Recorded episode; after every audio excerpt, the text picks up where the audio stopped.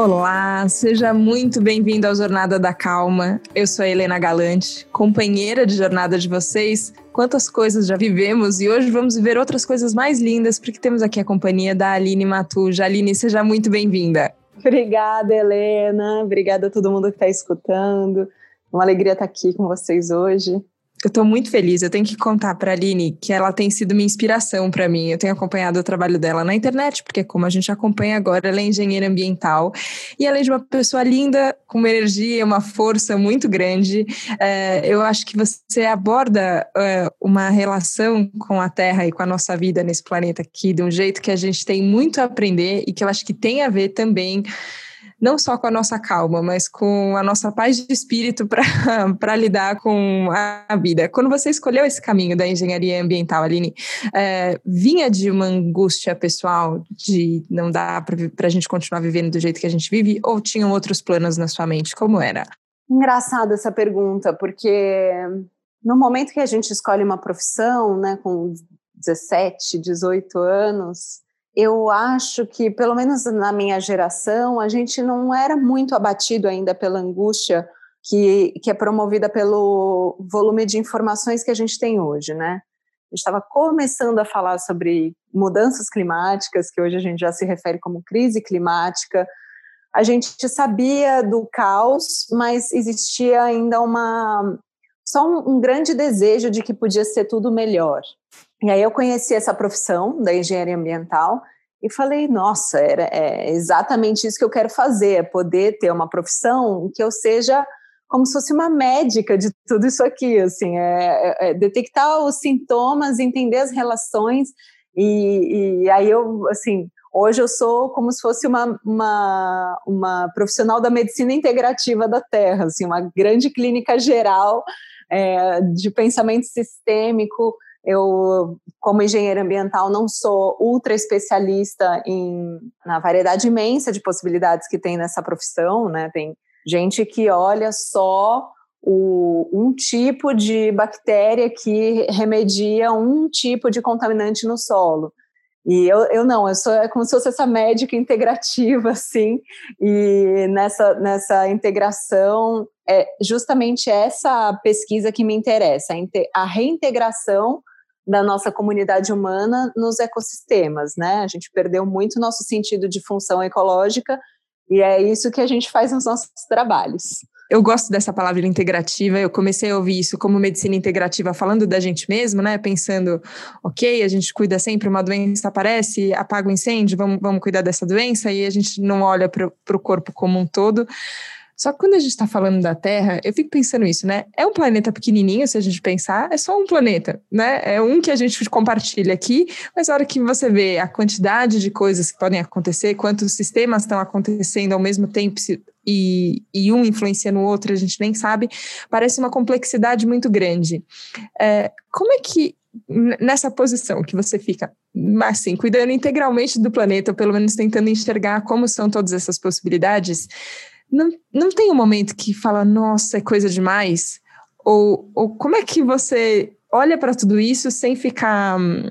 sem sentir essa avalanche que, que existe de fato, né? Porque são de fato muitas coisas. A primeira coisa é essa que você começou o nosso encontro aqui fazendo, uma grande respirada profunda e a, a retomada de um sentimento menos prepotente e de humildade mesmo em relação a toda existência.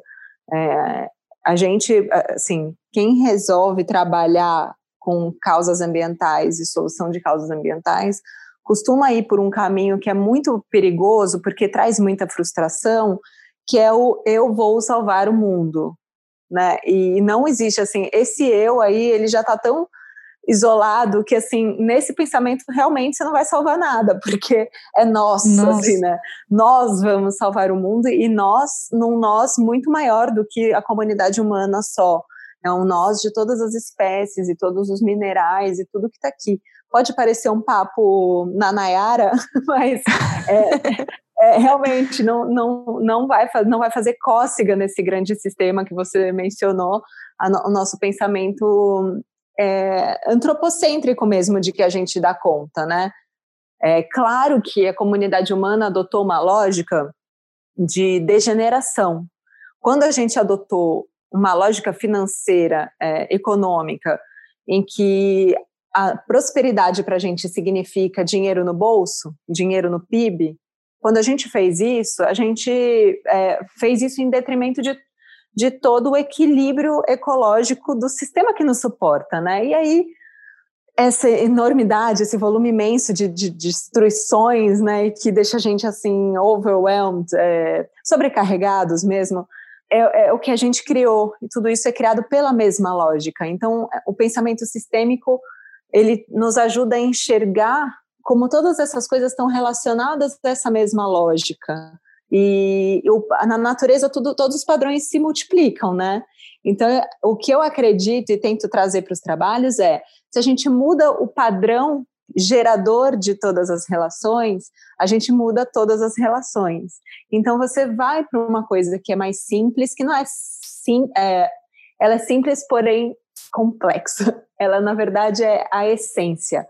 A nossa essência é complexa precisa ser uma, uma essência de quem vive em relação a todas essas todos os elementos do planeta, né? A gente não está isolado. Então, acho que essa é a chave.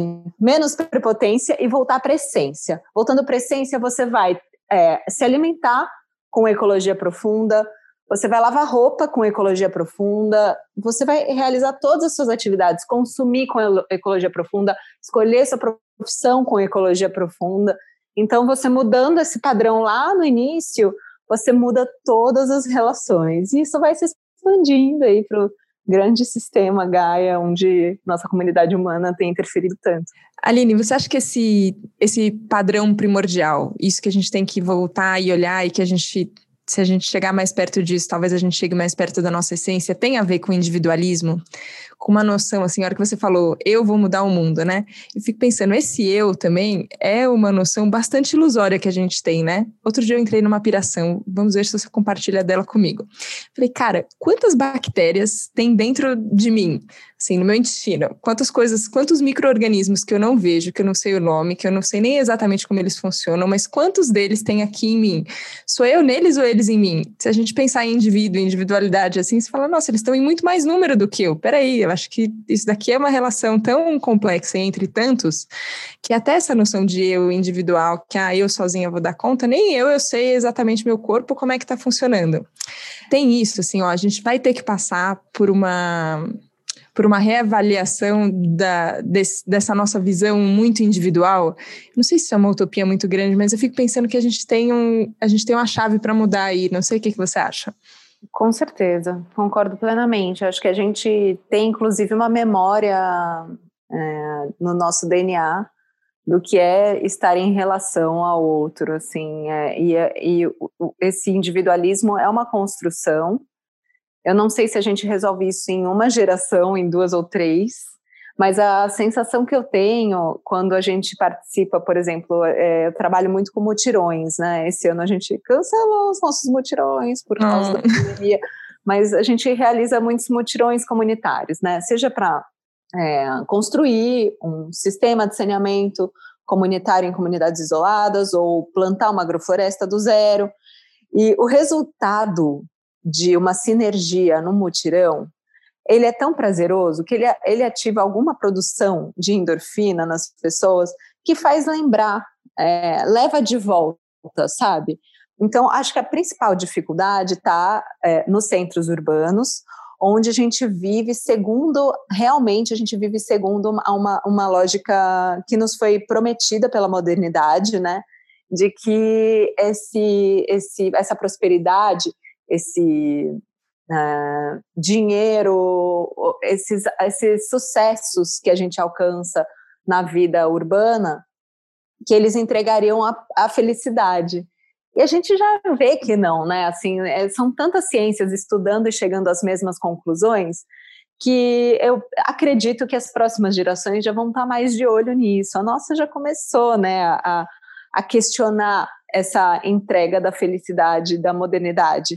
Nossa, e ainda bem, né, que a gente está questionando, acho que às vezes diante de muita frustração também. Eu acho a ecologia muito forte no sentido de que ela nos lembra que a gente tem um que a gente vive num sistema integrado e eu acho isso muito forte. Mas acho que nesse nosso caminho muitas vezes as pessoas se afastaram disso também, como se fosse assim, ah, tá me culpando porque eu não faço isso, porque eu não faço aquilo, é, e aí você afasta em vez de agregar. E tudo que eu sinto de ouvir você falando e dos cursos e dos textos que eu li que você escreveu são muito agregadores. Assim, te chamam para uma ação, é, para um. Não, eu tenho que fazer alguma coisa, ok.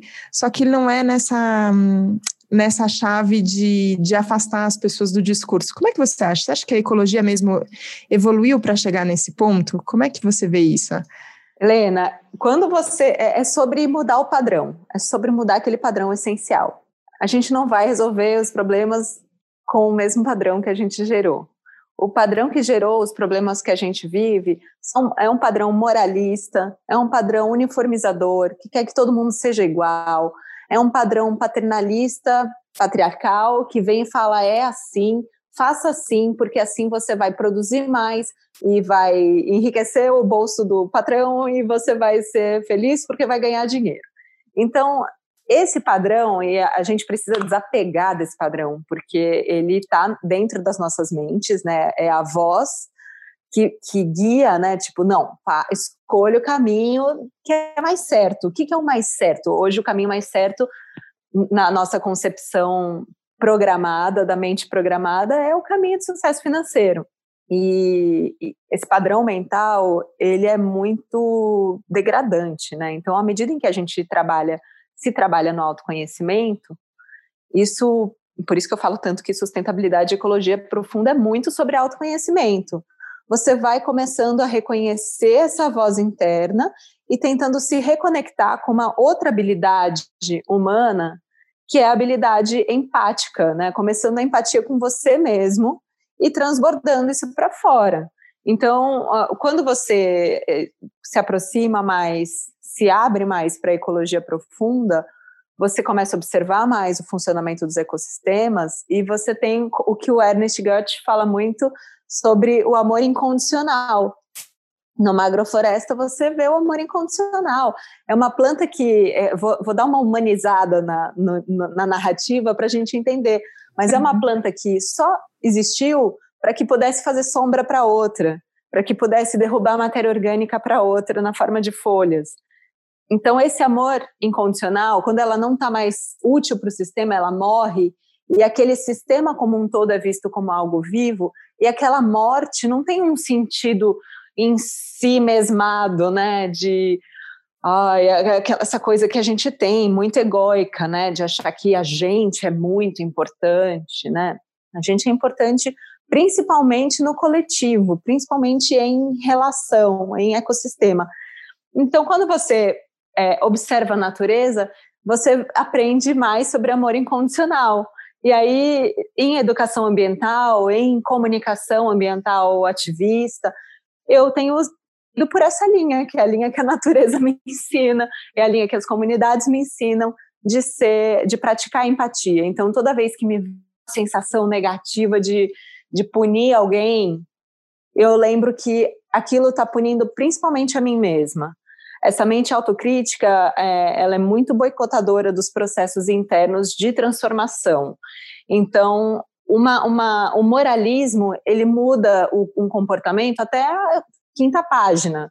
Depois a pessoa vai falar, vou subverter, não quero mudar, não sei nem por que, que eu estou querendo mudar e, e, e não vou mudar. Então, eu acredito que o caminho empático, amoroso, ele é duradouro, porque ele realmente transforma de dentro para fora.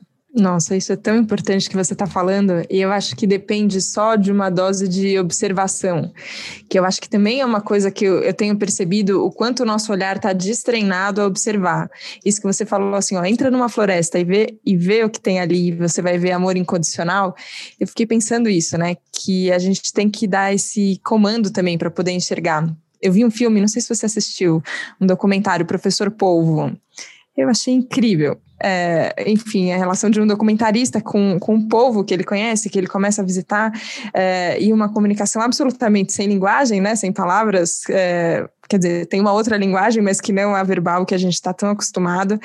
E a hora que eu comecei a ver aquilo, eu falei, meu Deus, quanta empatia é possível gerar entre duas espécies diferentes, né? Um humano e, e um povo ali conversando, e um povo comum, assim, um povo como qualquer outro povo, mas aquele povo ele conheceu.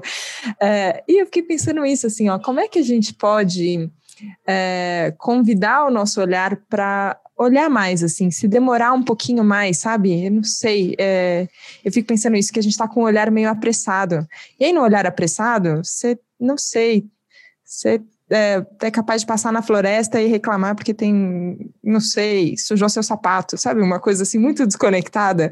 É, como é que a gente pode, é, aí pensando isso, desde um centro urbano onde muitos ouvintes aqui é, moram e estão nos ouvindo, até num contato com a natureza de uma forma é, mais bruta, assim, como a gente pode se convidar a olhar um pouquinho mais demoradamente para poder chegar nesse ponto? Uau! Conforme você foi me falando, tanto, tantas coisas me emergiram, assim. Primeiro, essa, eu adorei ver, conhecer a relação desse homem com esse povo, que foi curativa na vida dele. E, ao mesmo tempo, é, olha só até que ponto a gente tem que ir, né? Tem que ser um, um homem que visita o mar diariamente e, e, e cria uma relação com um dos animais mais é, de, de, mais evoluídos, não sei se a gente pode chamar intelectualmente, para sentir que existe a relação. Se fosse uma formiguinha, não dava, né? É, é, o povo tem um comportamento quase humano ali. E aí a gente, tá, então agora eu não como mais o polvo, né? Beleza, mas assim, todos os, todas as espécies estão em relação, tem valor intrínseco de vida e fazem carinho de outros jeitos, né? Elas elas se, elas estão em relação de outras formas. Então, uma maneira é, de, de começar a observar essas relações é se perceber em companhia de outras espécies. E aqui você mencionou no começo, falando das, das suas próprias bactérias, é, elas são você, elas garantem a sua vida, elas, elas garantem a sua absorção de, de nutrientes. Então, eu celebro muito também, porque eu sou engenheira sanitarista e cocô faz parte da minha existência. eu falo de cocô em qualquer momento, durante as refeições.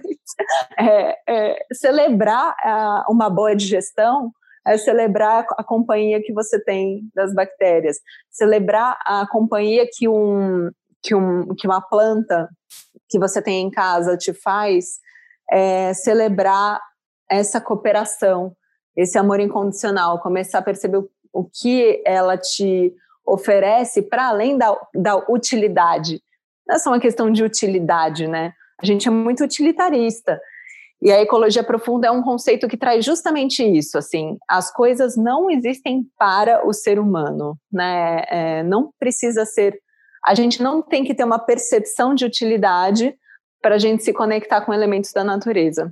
E aí é, é, a próxima vez que você fizer uma trilha e sujar seu sapato, pode pensar que você está fazendo ali uma transferência de sementes, uma transferência de solo, uma transferência de nutrientes. E é, a natureza tem muito dessas brincadeiras, né? Tem esses carrapichos que grudam na nossa roupa quando a gente faz uma trilha, eles são uma, uma técnica de dispersão de sementes. Eles grudam em mamíferos, no nosso pelo, no caso da nossa roupa, para que você depois tire esses carrapichos em outro lugar e o carrapicho vai, vai, vai nascer em outro, num lugar diferente. É, é isso, é observar mesmo, né? O tempo inteiro, dentro do apartamento, a gente está com a natureza. Não, não existe ir para a natureza ou ir embora da natureza. A Terra, como sistema, Gaia, tem tanto solo, tanta pedra, tanto magma embaixo da gente, e essa força da gravidade, só a força da gravidade já é estar em contato com a natureza. A gente não tem escapatória. Não tem. E é sábio, eu fico pensando isso. A hora que você falou do carrapicho, é, é que realmente é uma cabeça, às vezes, muito. É, eu acho que a gente fica com a visão tão fechada que é isso, assim, ah, que droga, que um carrapicho na minha roupa aqui agora. Você fala, não, peraí, olha coisa bonita que pode acontecer aqui agora. Nunca tinha pensado nisso. Realmente é uma estratégia da natureza para poder, é, enfim, disseminar sementes por outros lugares. É muito. Eu não sei. É, às vezes eu acho que tem um. Sabe, quase uma sensação de maravilhamento, assim, que você pode ficar só maravilhado de falar, meu Deus, olha quanta coisa, é bonito, assim, é, é... e isso não, não depende, é claro, às vezes fica mais fácil quando, quando a gente vai fazer uma trilha, quando você vê uma cachoeira, quando você parece que está em contato com isso, é... mas aqui, né, olha o ar que eu estou respirando, esse ar que eu estou respirando não veio aqui do meu quarteirão em São Paulo, não é, e tem um sol aqui chegando, ou uma chuva, ou o vento, eu li um texto que vocês escreveu sobre a Amazônia, que, né, tá lá longe. Uma vez eu fui para Manaus e vi e falei, olha, oi Amazônia, não sei o quê. É, mas mas ela, ela faz parte do meu cotidiano aqui também, eu só não estou sabendo. É, e, e, eu acho que contar isso para as pessoas, esse conhecimento também acaba transformando a nossa, a nossa relação. É, e eu queria te perguntar também sobre isso, sobre sobre ser professora, Aline, é, porque às vezes eu, eu venho de uma família de professores é, e eu vejo que quem escolhe o caminho da educação tem uma fé na humanidade muito incrível, assim, sabe? De que a gente pode é, compartilhar conhecimento e que esse conhecimento tem, tem poder de transformação. É, o, o, caminho da educação foi natural para você também, depois da engenharia? Foi junto com, com ele? E, e como é quando você, é, enfim, de todas as formas que hoje existe educação também, né? Não é só presencial na sala, é online, é gravado, enfim, tem muitos caminhos. É, mas como você se vê como professor, assim? Olha, eu sou engenheira, né, de formação. E meu pai é engenheiro, a minha mãe é professora. Então eu, eu cresci vendo como é que os dois resolviam coisas no mundo. E chegou um momento que eu percebia que a técnica, que a tecnologia, né, eu trabalhei com tecnologia de ponta em engenharia durante os primeiros anos todos. É, da faculdade, isso na faculdade ainda, né, descobertas de, de uma pessoa é, entendendo esse universo. Então, os primeiros três anos da faculdade, trabalhei em projetos de alta, alta tecnologia ambiental. E aí eu via que sempre faltava um clique no final, sabe? E que a tecnologia ambiental a gente tem para resolver quase tudo, quase tudo. Assim, claro que está tudo evoluindo, a energia solar está cada vez melhor, enfim. É, mas a tecnologia que a gente está mais atrasado mesmo é nesse resgate de conexão empática com a gente mesmo e com o outro, com a gente mesmo e com o que está ao, ao, redor. Então, me apaixonei completamente pela pedagogia e, e, e, pelos processos psíquicos que afastam uma pessoa da natureza.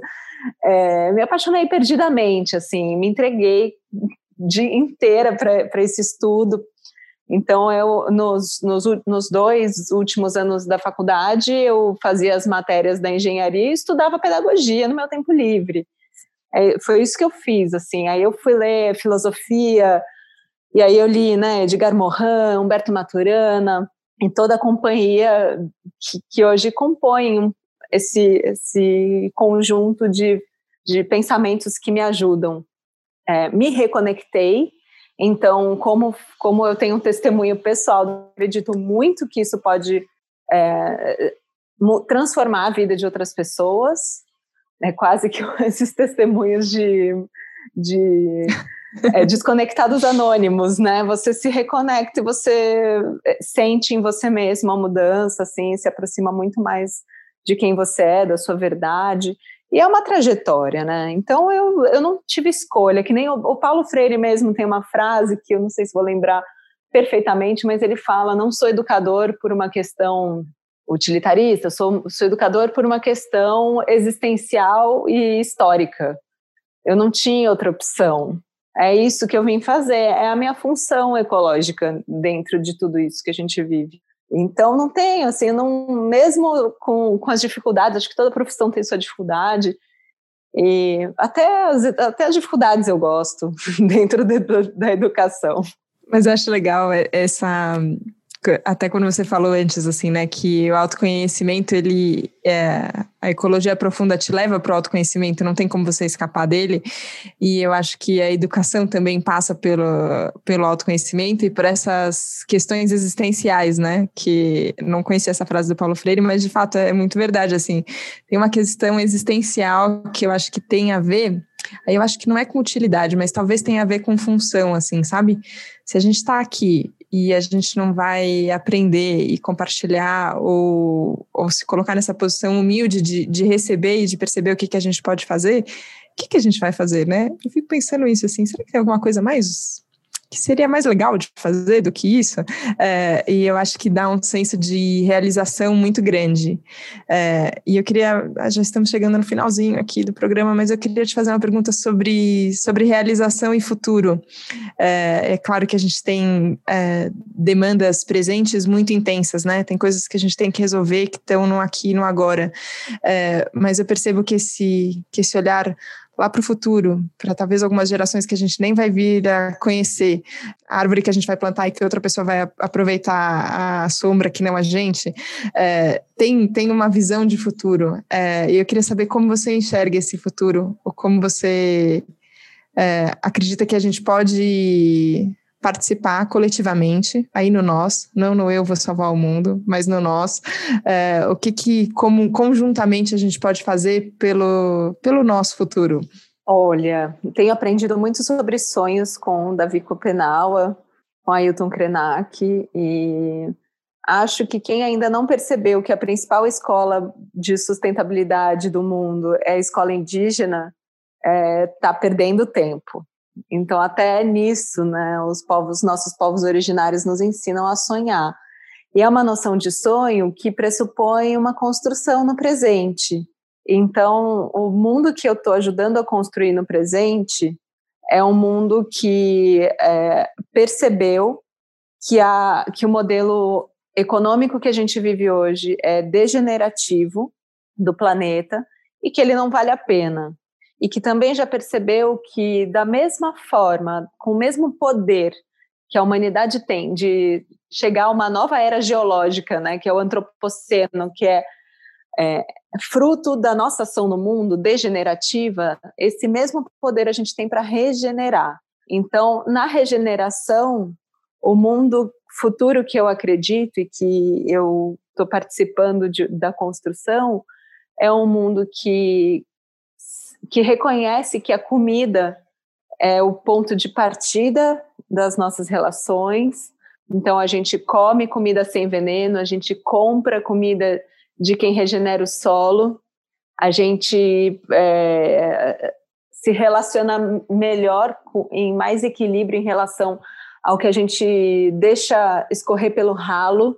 Né? A gente não precisa ter é, tantos petrolatos escorrendo pelo ralo da nossa pia, a gente pode ter nutrientes indo, né? Então, acho que em cada pequena relação, a gente, nesse futuro próximo, se percebe contribuindo para a regeneração e não para a degeneração. Então, é um futuro em que, tam, que eu também vejo ele muito dinâmico, não vejo ele, ah, tá pronto, aconteceu, tá perfeito, o mundo todo agora é uma, uma imaginada Dinamarca, não é isso o mundo que eu imagino. Ele é um mundo em construção, é um mundo onde a gente reconhece o valor e a potência que tem na nossa diversidade, assim como a gente olha para a biodiversidade do planeta e se maravilha com ela, a gente olhar para a nossa diversidade dentro da nossa própria comunidade humana e, e ver o potencial que existe nisso para a nossa prosperidade mesmo, né? E alcançar mais felicidade. É um mundo com mais felicidade. Nossa, é um futuro vivo. Você foi falando e a minha vitalidade aqui foi crescendo. Você fala, nossa, ok, que bom. que bom poder fazer parte desse presente e, e poder construir é, o que seja, é, não aceitando tudo que tudo que cada um pode contribuir e ser tão dinâmico assim, tão bonito.